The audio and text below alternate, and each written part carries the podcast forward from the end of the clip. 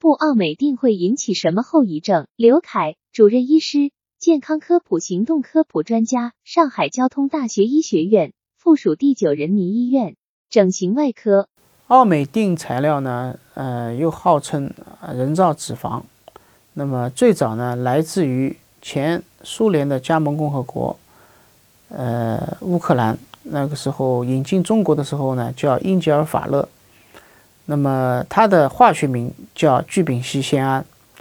那么这个材料呢，其实是非常便宜的一个化学材料。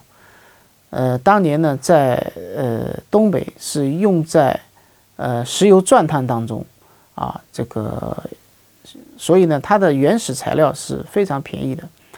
但是后来经过一定的加工，用到了人体进行美容，所以呢，它是不吸收是材料，所以呢，它用在鼻部是不合适的。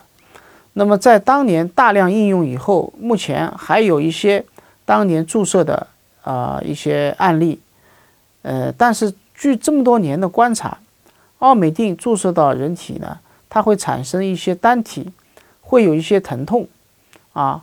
会有一些神经毒性反应，但是多半会发生在胸部，在鼻部一般只会注射到几一到几毫升，所以呢，一般鼻部的奥美定不会引起很复杂的后遗症。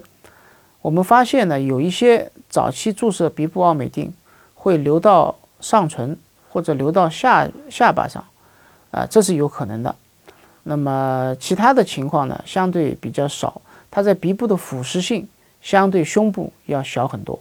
专家提示：鼻部奥美定会引起什么后遗症？奥美定注射到人体会产生一些单体，会有一些疼痛，有一些神经毒性反应，但是多半会发生在胸部，在鼻部注射很少，不会引起很复杂的后遗症。有一些早期注射鼻部奥美定可能会流到上唇或者流到下巴上，其他的情况相对较少。